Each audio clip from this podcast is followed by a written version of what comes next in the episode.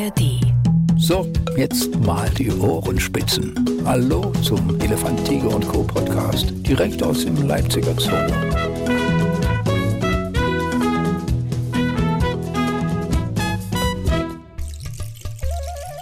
Es ist sehr früh heute. Echte Morgenstimmung hier im Zoo Leipzig. Für diesen Elefant, Tiger und Co. der Podcast einer der vielen Podcasts, wie man sie in der ARD Audiothek findet. Deshalb immer da dranbleiben und auch nachschauen. Und heute haben wir uns deshalb hier so früh eingefunden, äh, weil wir einfach die Stunde abpassen wollten, wo noch keine Besucher hier sind und uns ganz allein dem hypnotischen Schaffen dieser Tiere zu widmen, die wir heute hier besprechen wollen. Und zwar geht es um die Qualle. Und dafür habe ich äh, wieder mal echt professionelle und dafür habe ich mir jemanden an die Seite geholt, der mir zu diesen ja, seltsamen, oft verkannten Tieren auch wirklich alles erzählen kann. Das ist äh, Till Ramm, Zookurator hier im Zoo. Till, sei herzlich willkommen zu dieser frühen Stunde. Nur danke, guten Morgen. Ja, du bist doch motiviert, schon zu so früher Stunde über die, diese Tiere zu reden? Ja, also insgesamt äh, sind Quallen schon sehr, sehr interessante Tiere. Ja, haben unglaublich faszinierende Lebensstrategie, unglaublich faszinierenden äh, Fortpflanzungsmechanismus ähm, und faszinieren Menschen natürlich auch, weil sie oder einige Arten äh, sehr gefährlich sein können. Ja, ja, ja. Und ähm, ja, im, im, Aquarium die Quallen zu sehen und auch, ähm, wir probieren ja hier auch die Quallen äh, zu vermehren. Das ist hochinteressant aus meiner Sicht. Ich erwarte ja gleich zum Anfang von dir schon mal eine Richtigstellung, weil ich einfach nur Qualle hier in den Raum geworfen habe. Ähm, hier haben wir schon mal die Ohrenqualle und das ist ja wahrscheinlich genau. auch nur eine von Millionen Arten, oder? Also unter dem, was man so als klassische Qualle bezeichnet. Alle Formen, die also diese Medusen ausbilden. Ähm, davon gibt es ungefähr 4000 äh, verschiedene Arten. Medusen sind diese, diese Kreise drin oder was sind die Medusen? Ach, diese Form, die klassische Quallenform. Sozusagen. Genau. Ah, okay, ja. Das wäre ja das, was ich als Qualle, als Ostseeurlauber als erstes im Kopf hätte. Es gibt noch viele andere Arten. Ähm, man unterteilt die so in vier ähm, größere Gruppen. Es gibt Schirmquallen, zu denen jetzt auch die Ohrenquallen äh, dazugehören ähm, Würfelquallen, die können äh, sehr gefährlich sein, äh, wie zum Beispiel die, die ähm, Seewespe. Ja. Ähm, und dann gibt es noch ähm, Stielquallen und sogenannte Hydrozoen, die zum Beispiel auch im Süßwasser äh, vorkommen können. Kommen wir mal zu Ihnen hier, zu, zu den Ohrenquallen. Das sind ja, wie gesagt, die klassischen, die ich so auch von der Ostsee glaube zu kennen, die wie so ein aufgeklappter Sonnenschirm erstmal so aussehen und ansonsten sich unglaublich hypnotisch. Also ich muss mich auch während dieser Fragen immer von diesem äh, vom Becken wegreißen, damit man nicht das Gefühl hat, man möchte jetzt einfach nur noch ruhen. Ist das jetzt gerade eine hektische Qualle, die wir hier sehen, oder sind die mit ihrem ganz langsam, als ob sie in Zeitlupe sich bewegen, in ihrem normalen Tagesablauf? Also ähm, eine hektische Qualle weiß ich nicht, wie man das äh, definieren würde. Es gibt Quallen, die durchaus in der Lage sind, relativ schnell oder kraftvoll ähm, zu pumpen und damit so ungefähr acht Kilometer pro Stunde ähm, zurückzulegen, was ja doch eine ganze Menge ist. Also ist ungefähr über längere Zeit? Über längere Zeit, also entspricht ungefähr so einer Schrittgeschwindigkeit. Ja, das klingt schon nicht schlecht. Die könnte mich also verfolgen sozusagen in der Ostsee. Könnte sie. Ähm, die können auch durchaus ähm, ähm, gerichtet äh, schwimmen. Ja. Allerdings sind die meisten Quallenarten schon auf die Strömung angewiesen. Ja, das heißt also, sie werden ähm, verdriftet mit der Meeresströmung und können jetzt nicht sich aktiv irgendwie ähm, ein Gebiet aussuchen. Habt ihr denn hier auch eine Strömung drin? Das ist einer der wichtigsten Punkte ähm, bei der Qualenhaltung, dass man also die Strömung so einstellt, dass die Tiere immer sich im Wasser bewegen, nicht äh, zum Boden sinken und durch die Strömung eben auch ähm, die Nahrungsdichte gleichmäßig ist im Aquarium. Das heißt, wenn die Strömung nicht da wäre, die würden alle irgendwo am Boden liegen. Richtig. Und würden sich auch nicht dagegen wehren. Also die würden weiter pumpen, äh, könnten durchaus dann wieder nach oben kommen, aber im Endeffekt, ähm, ja, wenn die Strömung jetzt äh, falsch eingestellt ist im Aquarium, dann würden sie sich meinetwegen alle unten in einer Hecke sammeln und über einen längeren Zeitraum äh, dann aufstellen. Ist das schwierig, die Strömung richtig einzustellen? Das kommt aufs Aquarium äh, drauf an und ja. auf, auf, die Konstruktion. Ähm, also man muss, man hat da ja diese Kugelhähne, äh, mit denen man äh, den Wasserfluss ja. Äh, einstellen kann. Beim ersten Mal kann es durchaus schwierig sein, wenn man es dann einmal weiß, wo man, wie stark man das Wasser ungefähr einstellt, dann, dann geht es. Was wir hier jetzt sehen, sind ja schon tatsächlich diese pumpenden Bewegungen. Ist das, weil die versuchen, sich in dieser Strömung zu halten, diesen Kreis zu bilden, oder versuchen sie der gerade zu entkommen? Also wie gesagt, einige Arten können tatsächlich gerichtet äh, schwimmen. Und es kommt ja auch zu großen Ansammlungen von Quallen im Meer. Ja, also die können durchaus äh, äh, merken, dass andere Quallen da sind und alle in eine Richtung schwimmen. Diese pumpende Bewegung dient aber hauptsächlich darum, die Nahrung aufzunehmen. Aha. Ich, ich sehe jetzt gerade keine Nahrung, aber es ist Nahrung drin hier, oder? Ähm, die wurden jetzt, glaube ich, heute Morgen noch nicht gefüttert. Ähm, Doch, also doch, ich glaube, Okay. glaube er, der Pfleger kam durch und hat gesagt, er hätte auch die Quallen schon gefüttert. Okay, gut. Ja, dann ähm, ist tatsächlich wahrscheinlich äh, noch Nahrung drin. Die werden also mit ganz, ganz kleinen Krebstierchen äh, gefüttert, mit Artemien. Aber nicht quasi unsichtbar für uns, sondern die sind schon, man sieht die schon, also sind halt sehr, sehr klein. Ähm, die werden bis zu fünfmal am Tag ähm, gefüttert. Das wird einfach ins Wasser gegeben und durch diese Bewegung ähm, nehmen die äh, Quallen die dann über ihre Tentakel und über ihre Mundarme atmet die das ein und dann ist es verschwunden. Die ist ja so durchsichtig, da hätte man doch das Gefühl, da müsste man die Verdauung sehen. Genau, das sieht man auch. Also die haben ja diese, ähm, ähm, diese Magentaschen, ja, die man also äh, hier bei der Ohrenqualle ähm, gut erkennen kann. Die wie, so, wie, wie dieses Kleeblatt aussehen in der Mitte. Ja. Genau. Ja. Und ähm, wenn die jetzt gerade Artemien äh, gefressen haben, die ja so ein bisschen rötlich sind, dann äh, kann man das einfach durch den Schirm erkennen. Also nochmal, der, der Prozess des Beutefangens ist, sich so drüber zu wölben. Ähm, naja, also durch die Bewegung ähm, werden die Artemien äh, von den Tentakeln aufgenommen, äh, an die Mundarme überführt oder direkt von den Mundarmen aufgenommen und dann einfach in diesen Magen-Darm-Trakt überführt und dann dort verdaut. Und die Mundöffnung ist auch ähm, ähm, gleichzeitig die Ausscheideöffnung. Was wir bei euch hier wunderbar gut sehen, sind diese äh, Tentakeln dran, wie so ein kleiner, wie, wie Fransen am Teppich, die Ja. sich damit bewegen. Wofür sind die wichtig? Naja, einerseits ähm, zur Nahrungsaufnahme und andererseits zur Verteidigung. Also Verquallen gehören ja zu den Nesseltieren, Ja. ähm, wie zum Beispiel auch Korallen, äh, mit dem Unterschied, dass Korallen eben nicht dieses Medusenstadium äh, besitzen. Und ähm, Nesselzellen sind also ein definierendes Merkmal ähm, von dieser Gruppe. Das ist ein sehr spezieller Zelltyp, wo man kann sich das so vorstellen, dass also in der Nesselzelle aufgerollt ein sogenannter Nesselschlauch äh, drin liegt und der kann bei Berührung ausge, ähm, rausgeschossen werden Ja. und ein Gift äh, injizieren. Ähm, Auch bei diesen Orelquallen. auch bei diesen. Ja, also ähm, generell bei allen ähm, Nesseltieren funktioniert das so. Ähm, und diese Bewegung, also das Ausstoßen des Nesselschlauches, äh, zählt mit zu den schnellsten Bewegungen überhaupt im Tierreich. Obwohl es hier jetzt gerade so langsam aussieht oder sowas, ist es tatsächlich. Obwohl sie so langsam schwimmen werden. Gegen wen will sie sich eigentlich wehren? Also gibt es Tiere, die Quallen fressen? Ja, gibt es durchaus. Also Meeresschildkröten äh, fressen zum Beispiel mit Vorliebe Quallen. Ja. Andere Quallen fressen Quallen. Tatsächlich? Ja, es gibt tatsächlich Quallen, die darauf spezialisiert sind, andere Quallen. Die stülpen sich dann quasi drüber, wie so eine feindliche Übernahme. Genau. Und je nach Größe der Qualle, also können die Quallen selber können auch relativ unterschiedlich große äh, Beutetiere fressen. Ähm, nicht nur kleine Krebs oder Plankton, sondern größere äh, Quallenarten können auch durchaus mal einen Fisch fressen. Okay. Die, die wir jetzt hier sehen, diese Gruppe, ist das jetzt äh, harmonisch oder versuchen die sich gegen, äh, voneinander abzusetzen? Also wie, wie, wie teamfähig ist eine Qualle?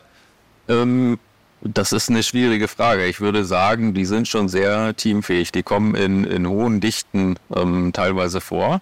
Also ähm, es werden ja jetzt immer öfter diese Massenansammlungen an Quallen äh, beschrieben, Ja. die wahrscheinlich indirekt auch mit dem Klimawandel zusammenhängen. Und ich weiß auch von anderen ähm, Leuten, die Quallen im Aquarium halten, dass also die Dichte jetzt nicht unbedingt einen Einfluss hat auf das Wohlbefinden Okay. oder aufs Wachstum. Also die suchen sich nicht, aber sie sind sich auch nicht. Aber sie stören sich auch nicht. Okay. Ähm, ist denn, weil du es gerade sagst, so, so eine Quallengruppe irgendwie widerstandsfähiger ge ge gegen andere Gruppen? Also man weiß nicht wirklich, warum die sich zusammenfinden, oder? Ähm, na klar, es ist immer im Schwarm äh, hat man natürlich einen größeren Schutz äh, Fressfeinden gegenüber. Die Wahrscheinlichkeit sinkt, dass äh, ein bestimmtes Individuum äh, gefressen wird.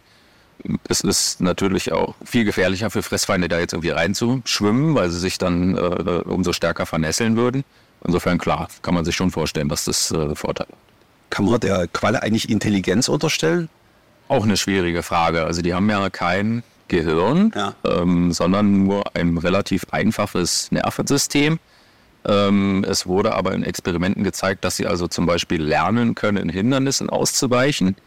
Ähm, und was noch sehr interessant ist, die haben an der Seite des Schirms diese Sinnesorgane, sogenannte Ropalien. Ja. Und Diese Sinnesorgane sind relativ ähm, komplex oder relativ leistungsstark. Das sind schwere Sinnesorgane und gleichzeitig Lichtsinnesorgane. Also an jedem dieser kleinen Einstülpungen am äh, Schirmrand haben die sechs Augen. Und zwei von diesen Augen sind also aufgebaut im Prinzip relativ ähnlich wie, wie auch ein menschliches Auge, haben äh, eine Netzhaut, eine Linse, äh, eine Hornhaut. Und wahrscheinlich äh, können diese Augen ziemlich gute Bilder erzeugen. Wie die dann von der Qualle verarbeitet werden, Ja, ja, ja, Gehirn, das ist eine andere Frage. Das ist ja abgefallen. Hätte ich nie für Möglichkeiten, dass da Augen drin sind. Das ist, äh, also auch hier, Ja, auch bei denen. würdest du die erkennen? Würdest du die sehen? Also man sieht ja diese kleinen Einkerbungen Ja, am, ja. Rand des Schirms und, und da sieht man schon so, so eine kleinen Punkte. Okay. Und das sind diese Ropalien. Dann macht es natürlich noch mehr Sinn, Hindernissen auch ausweichen zu können. Also da, du sagst, das ist nur ein Experiment, man weiß das noch nicht wirklich. Also Da weiß ich nicht so viel drüber. Ich habe gelesen, dass sie also ähm, laut diesem Experiment dazu in der Lage sind, äh, eben solche Dinge zu lernen. Es gibt ja immer die Legende an der Ostsee, dass die Quallen, die äh, quasi bis an den Strand kommen, dass die schon tot seien, weil sonst würden sie dort gar nicht erst hinkommen. Ist, ist das korrekt oder können die sich einfach gegen Strömung irgendwann nicht mehr wehren? Äh, schwer zu sagen. Also generell kommen Qualen in, in allen möglichen Tiefen vor. Ähm, die allermeisten kommen allerdings im, im oberen Bereich vor, also in den, in den oberen 200 Metern, in der sogenannten epipelagischen Zone. Und es gibt auch durchaus Arten, wie zum Beispiel leider die, die eine der giftigsten, die, die, die ähm, Seewespe, Ja. die fast ausschließlich ähm, in Strandnähe, so in fünf Meter Wassertiefe vorkommt. Ähm, und das macht die, weil das einfach ihr natürliches Habitat ist. Die jagt dort. Klar, dann ist die Wahrscheinlichkeit oder das Risiko, dass mal eine angeschwemmt wird, größer, aber generell kommen die da auch in Strandnähe vor. Ähm, wir sprechen ja auch deshalb, oder ich spreche ganz so oft den Strand an, weil das ja die besondere Faszination der Quallen ist. Für viele ist das, obwohl das Tier total harmlos wirkt, natürlich auch immer so eine Schreckensfantasie. Also gerade wenn ich mit meiner Frau, äh, also es gibt ganz viele, aber ich weiß, sie, sie scannt jedes Mal, wenn wir ins Wasser gehen, erstmal ab, ist da eine Qualle. Warum kommt man dann als Zoo drauf zu sagen, oh, ich muss unbedingt Quallen zeigen? Ähm, naja, Quallen sind ja nun vom Aussehen äh, sehr, sehr unterschiedlich. Ähm, und es ist eben auch sehr interessant. Also man kann daran, man kann daran viel, viel erklären, eben auch über den Klimawandel. Und was sind denn so die Reaktionen, die du so bekommst? Also du hörst da bestimmt doch mal ab und zu rein. Was sagen Besucher, die hier vorbeikommen? Sagst du, oh, die großen Fische, große Fische, uh, Quallen. Also eigentlich finden das alle sehr interessant. Ja. Und ähm, wie du ja auch schon gesagt hast, also sehr beruhigend und also so fast schon hypnotisch. Ähm, sehr faszinierend. Das ist eigentlich so die gängige Reaktion. Könnte ich mir so im Aquarium tatsächlich auch für zu Hause vorstellen. Sind Quallen etwas für die eigene Haltung oder sehr schwierig? Das wird immer populärer, Ja. äh, Quallen auch zu Hause zu halten. Es gibt verschiedene Hersteller, die so spezielle Quallenkreisel anbieten, also Aquarien, die dann Ja. ähm, diese notwendige Strömung eben erzeugen können. Ähm, das Futter lässt sich auch recht einfach zu Hause äh, herstellen oder züchten, Artemien. Insofern, klar, wenn man die, das nötige Wissen und die nötige Zeit hat, äh, könnte man Quallen, also einfachere Quallenarten, durchaus zu Hause auch halten. Und in Sachen Temperatur, gibt es da eine Empfindlichkeit? Ähm, auch wieder sehr unterschiedlich bei ähm, verschiedenen Arten. Diese brauchen es ein bisschen kühler. Die brauchen so ungefähr 18 bis 20 Grad. Das könnte also für zu Hause bedeuten, dass man das Wasser eventuell kühlen müsste. Wie würde sich das zeigen, wenn die Temperatur hier nicht stimmt? Würdet ihr das sofort auch optisch merken? Also bei ein paar Grad Unterschied macht generell wenig aus. Ja. Ähm, viele Quallen sind sehr, sehr tolerant, äh, was Umweltveränderungen, gerade auch im Zusammenhang mit Temperatur angeht. Ähm, über einen längeren Zeitraum ähm, würde man das dann wahrscheinlich schon merken, äh, am Wachstum, an der Futteraufnahme, der Lebensdauer und so weiter. Aber so am Verhalten wahrscheinlich eher nicht. Nee, wahrscheinlich eher. nicht. Du hattest ganz am Anfang schon angesprochen, diese interessante Fortpflanzung von Quallen. Ja, da frage ich das gleich mal. Gibt es Liebe unter Quallen? Ähm, das, das weiß ich nicht. Äh, die Fortpflanzung ist aber äh, äh, tatsächlich sehr interessant. Und zwar ist es so, ähm, dass die einen sogenannten Generationswechsel haben oder, oder man nennt das auch Metagenese. Und das ist so, dass sich also ein, ein ähm, sexuelles äh, Stadium, das sich sexuell vermehrt, mit einem Stadium abwechselt, was sich asexuell vermehrt. Also bei dieser Ohrenqualle ist es so, die Medusen, die haben unterschiedliche Geschlechter. Also es gibt also Weibchen und Männchen. Ähm, Darf ich gleich fragen, kannst, könntest, könntest du es erkennen? Ich habe es schon mal probiert. Äh, äh, theoretisch ist das möglich. Die Weibchen haben an ihren Gonaden, also außerhalb ähm, ähm dieses kleeblattförmigen, äh, dieser kleeblattförmigen Struktur, Eier. Das heißt also, die, die Grenze ist etwas diffuser, ja. wohingegen die Männchen dort ähm, ähm, Spermien haben und also eine etwas glattere Abgrenzung. Aber so wie ich das hörte, brauchst du auch die Lupe dafür. Also ich habe es noch nicht mir zum Beispiel unter dem Mikroskop angeguckt, aber ja. man könnte das unterscheiden auf jeden Fall. Entschuldigung, ich hätte dich aber unterbrochen. Wir, wir waren gerade dabei in der sexuellen Phase. Genau, also äh, da ist es dann so, die, die Männchen geben Sperma ins äh, Wasser ab, die Weibchen nehmen das auf in ihren äh, Magentrakt, wo ja auch die, die Eier dann anliegen, befruchten die Eier, daraus entsteht eine sogenannte Planula-Larve, die freischwimmend ist, äh, die setzt sich irgendwo fest am Boden und aus dieser Larve entsteht dann ein Polyp. Ganz mini klein, vermute ich mal? Sehr, sehr klein. Also ja. bei dieser Art relativ. Ja, ja, okay.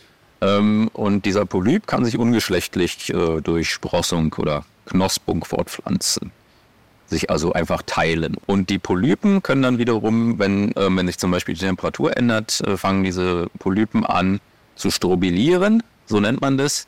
Und das ist der Vorgang, bei dem dann wieder kleine neue Quallen erzeugt werden also das klingt jetzt fast noch ein bisschen unkontrollierten Ausbreitung, wenn aus einem so viele wären. Also wie oft findet ihr ja Jungtiere? Hier im Becken finden wir keine Jungtiere, ne, weil hier ja nur die Medusen drin sind.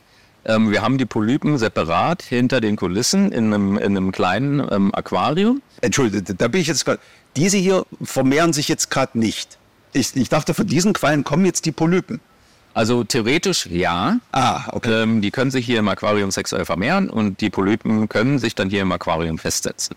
Wir haben aber hinter den Kulissen eine Kolonie von Polypen, die wir aus einem anderen Aquarium äh, bekommen ja. haben, ähm, die sich auch sehr, sehr gut vermehren. Insofern sind wir nicht darauf angewiesen, die Polypen hier aus dem Schaubecken rauszunehmen.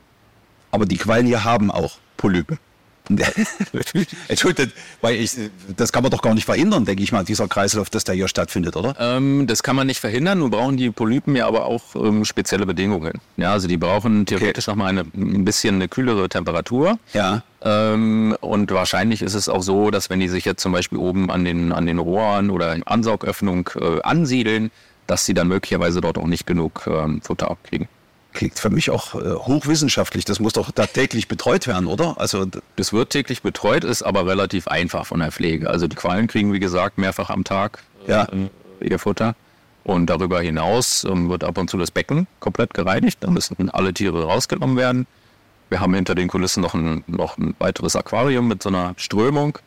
Ähm, insofern ist die Pflege eigentlich, wenn man weiß, wie es geht, relativ einfach. Wie lange lebt denn eigentlich eine Qualle?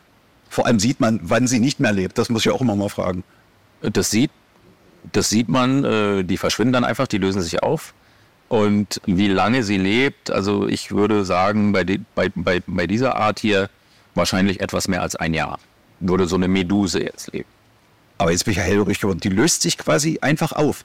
Genau, also ich bestehe ja sowieso ähm, zum Großteil aus Wasser. Ja. Also ich glaube, äh, über 90 Prozent, 95 Prozent ungefähr äh, sind Wasser. Und wenn die stirbt, lösen sich äh, die Zellen auf und die Qualle ist weg. Ich vermute mal, bei einer Qualle braucht man nicht über eine Bedrohungssituation zu reden. Ich, äh, die sind oder sind Quallen tatsächlich irgendwo in den Weltmeeren bedroht in ihrer Existenz? Pauschal lässt sich das sicher nicht sagen. Ähm, es gibt ja sehr, sehr viele unterschiedliche Arten, teilweise auch äh, Arten, die in kleinen Gebieten vorkommen. Insofern will ich es nicht ausschließen. Aber es ist tatsächlich so, dass viele Quallenarten eher nicht bedroht sind. Im Gegenteil, äh, vom Klimawandel und von menschlichen Einflüssen äh, äh, eher noch profitieren. Und das kommt dadurch, dass ähm, zum Beispiel durch ähm, Klimawandel und eben Verschmutzung, also Eutrophierung der, der Meere und auch Überfischung, äh, es wahrscheinlich so ist, dass die Nahrungskonkurrenten der Qualle zurückgehen und die Qualle dadurch profitiert. Und was noch dazu kommt, bei wärmeren Temperaturen ähm, wachsen die schneller, ähm, dieser Fortpflanzungszyklus äh, läuft schneller ab. Und das spielt wahrscheinlich auch eine Rolle, dass man eben teilweise diese Massenansammlungen äh, an Quallen jetzt findet.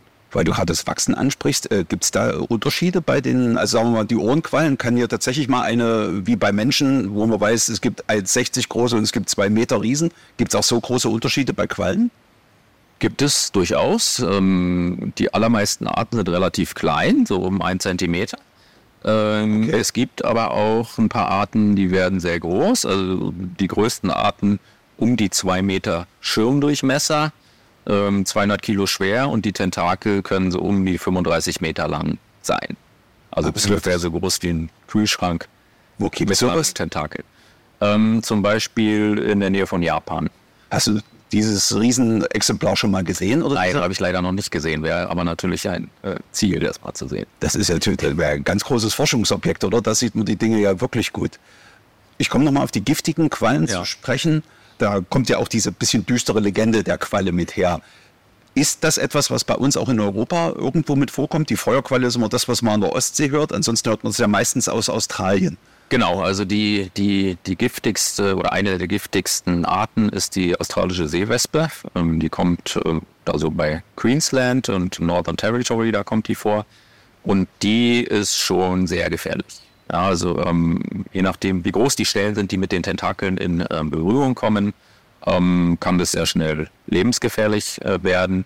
Die Zeit, in der man dann theoretisch äh, stirbt, ist sehr kurz. Das heißt also, es ist auch schwierig, dann den, den, den Personen zu helfen, ähm, obwohl es seit ein paar Jahren ein Gegengift gibt. Aber wenn, wenn das im Wasser passiert und man nach fünf bis 20 Minuten schon äh, potenziell tot ist, ist es natürlich schwierig, das überhaupt noch irgendwie äh, zu ab verabreichen. Der Name Seewespe klingt ja immer irgendwie, als würde sie fliegen. Äh, hat das mit der Form zu tun, oder?